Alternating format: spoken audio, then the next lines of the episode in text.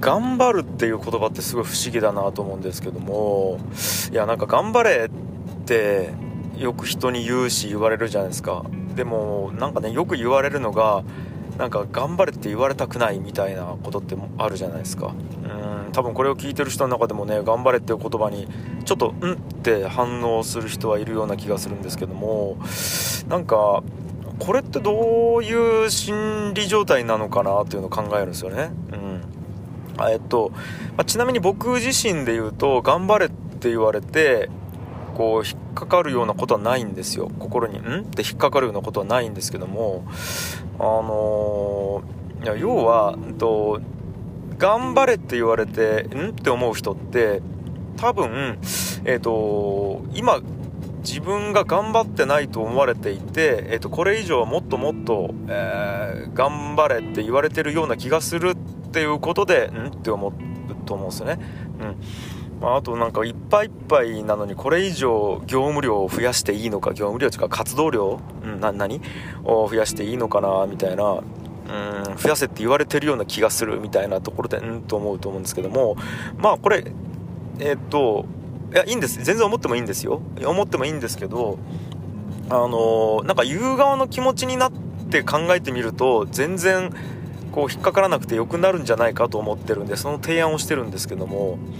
言う側って、えー、っと、言う側が頑張れって言う時って、お前頑張ってないじゃないかっていう含みを持たせることってほぼないような気がするんですよ。9割9分ぐらいないと思ってて。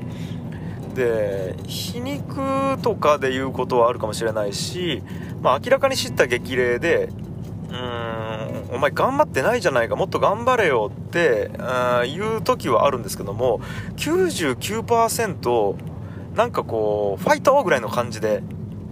なんか、あと、応援してるよぐらいの感じじゃないですか。あ、だから、これじゃないですか。応援してるよぐらいの感じなんですよね。多分、頑張れっていうのって。うん。で、応援してるよの中に、えっと、今を否定する要素って全くないじゃないですか。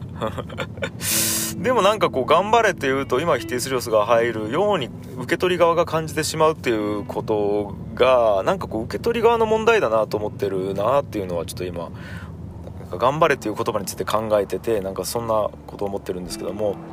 まあでもとはいえね、なんかね、難しいですよね。いじめ問題と同じで、いじめてる側は、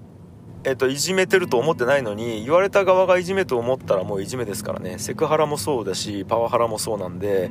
まあ言われる方が嫌だと思う可能性があるんだったら、この言葉は使わない方がいいなとは思うんで、まあそうやって多分言葉はなくなっていくんだろうなと思うんですけど、うん。まあまあまあ。別になんかそれがね、いいのか悪いのかわからないですけど、はい。そういうもんだなと思いながら。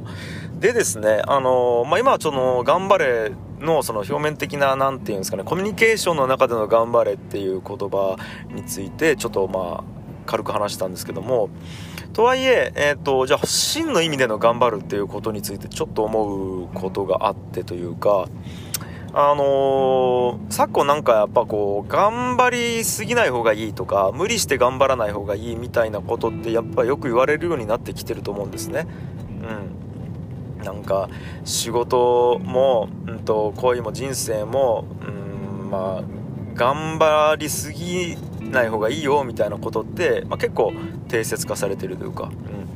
うん、で昭和の時ってやっぱ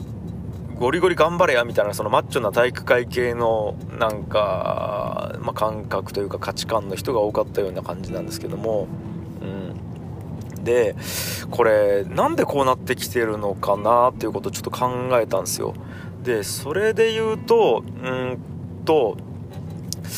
頑張れっていう言葉って、えーと、今じゃないところに行けっていう意味だ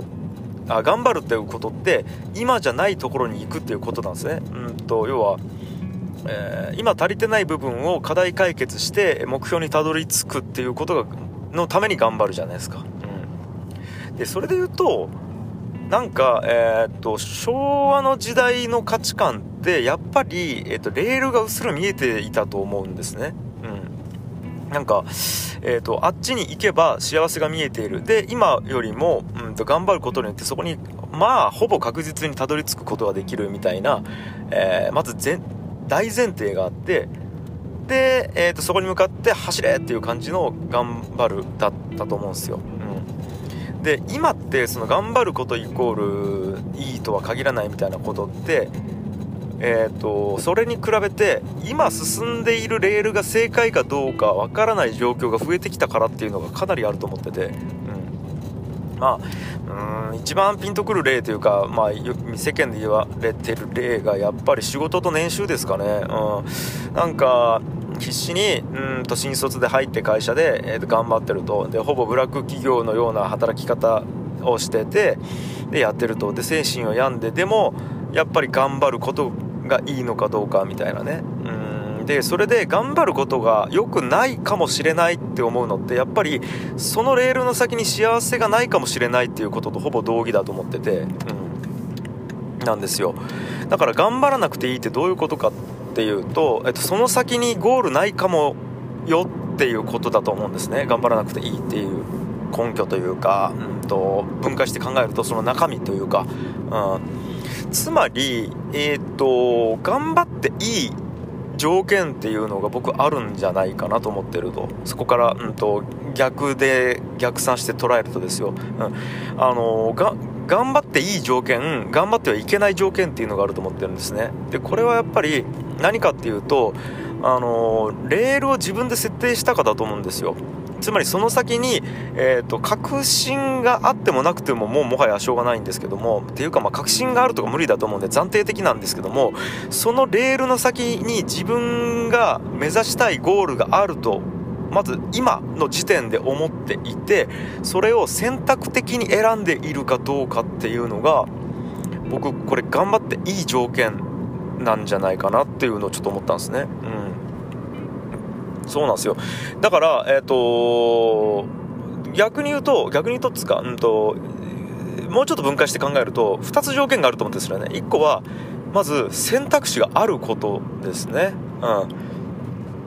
あの、やっぱり、選択肢がないと、その、何ていうんですかね、今いるところが本当に自分で正しいのかどうかっていうことすら考える感覚にならないと思うんですよ。うん。なんか、えー、仕事もそう住む場所もそう働き方もそうなんですけども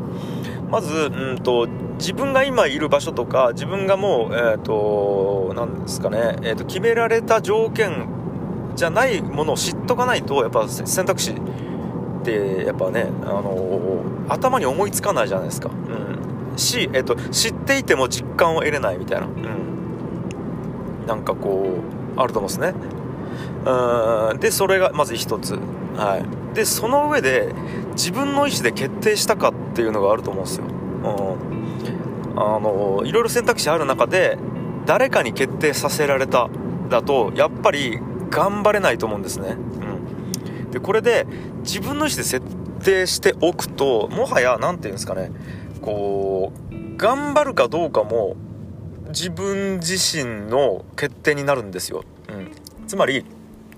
今僕あんまりえっ、ー、と何て言うんですかね頑張らなくていいと思ってないんです自分に対して。うん。頑張りたいと思ってて頑張ってるんですけどもこれなんで、えーと、納得感を得れてるかっていうと自分でいろんな選択肢の中でこの選択してるからなんですよ。うん、はっきり言って古典ラジオとかってやめてよかったしそもそも始めなくてよかったんです。誰にも言われてないので僕が、えっと、その選択肢を見出してそれでここに進みたいと思って選択してるんですね。新型オートナウイルスもそうですしそもそも今やってるいいかなパレットもいつでもやめていいんですよ。なんですけど僕がやりたくて自分で選択してやってるんですね。だから何て言うんですかね。納得して前に一歩一歩進めるっていう。うんなんかこれってあの真実の愛みたいなことにも実は僕の中でつながっていくんですね。そのえっ、ー、と何て言うんですかね鎖につながれてる状態って、うんと、本当に幸せかどうかわからない状態で不幸になってると思うんですよ。だって鎖につながれてるって不幸じゃないですか。でも全てから自由で解き放たれた状態で行き着く先ってやっぱ自然な状態だし自然な状態であることは人間にとって幸せだしそれがえーと、人に対しても物事に対しても仕事に対しても真実の愛になると思ってるんですね。